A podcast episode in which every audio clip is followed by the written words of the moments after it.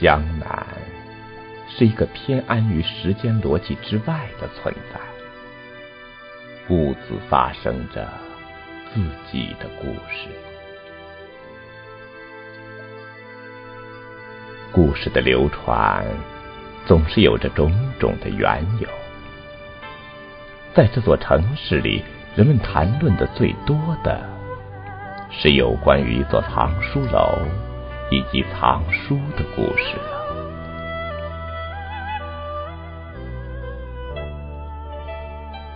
我的床底下曾经有过一些残缺不全的线装书，许久以来，我一直期望从中能够得到。某些关于这座藏书楼的答案，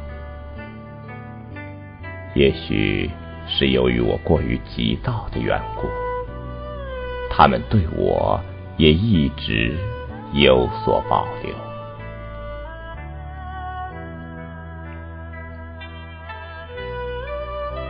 钱秀云的故事是我在无意间得到的，大体的意思是。他是清朝嘉庆年间宁波知府的内侄女，因为想读一读天一阁里的书，竟要知府做媒，把自己给嫁进了范家。结果是，最终也没能看到天一阁里的任何一本书，年纪很轻就死了。我一直不明白。钱秀云执意要嫁入范家，究竟是出于一种什么样的情节？也不知道这一楼藏书对他而言究竟有多么的重要。也许仅仅是为了那一份对书籍无以化解的心结，或许只是为了三生石上。曾经有过的一个旧梦，我说不清楚。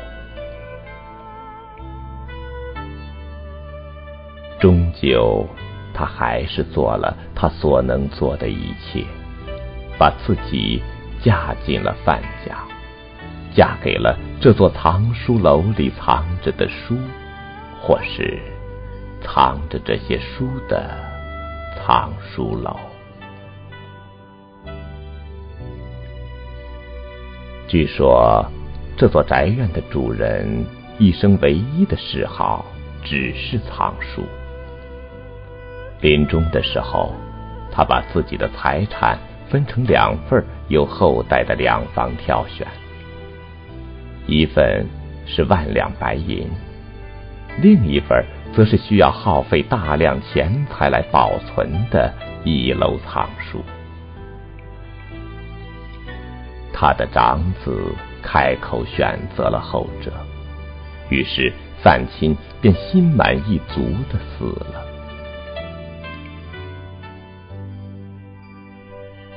也许钱秀云的愿望一开始就注定不可能得逞，他所做的一切终究也只能是一种徒劳。因为藏书的原始动机，到后来已经变得不再单纯。藏书已经成为了一种神圣，在此之下，其余的一切都已经变得不再重要。一个女人的愿望则更不重要。有关于钱秀云不能登楼的说法有两种，一种说法是祖规中当时已有一条禁止女子登楼；另一种说法是她所嫁的那一房在当时已属旁支，没有权利登楼。钱秀云。也许是没有意识到这些问题的严重性，或许从来就没有想过，或许根本就不愿意想。他在范家的日子里所抱的一线希冀，是希望也许终有一天，这些门会因为这个也许而一扇一扇的打开。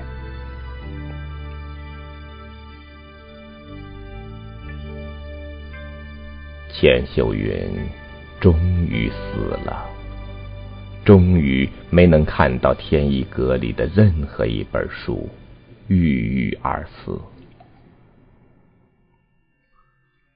纤弱的生命，周旋于对天一阁的深深渴求，就像翻飞在梦想边缘的纸鸢，竟是那么脆弱。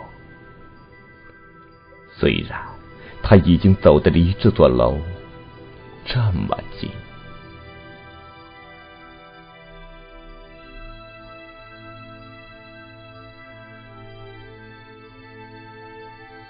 终于。不经意间，我触动了冥冥之中的玄机。天一阁名字的来历，竟然长久以来就一直隐藏在自己的身边。全部的意思，就来自于《易经》中的八个字：“天一生水，地六成之。”这句密咒的所有含义，只不过是借水防火，来免除历代藏书者的最大忧患，仅此而已。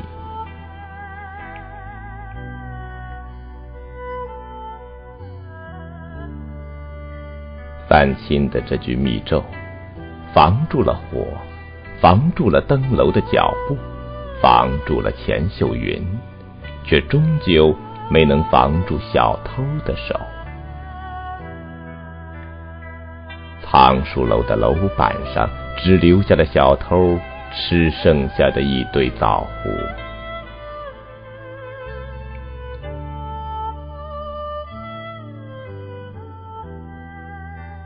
岁月在时光的飘荡中继续的延续。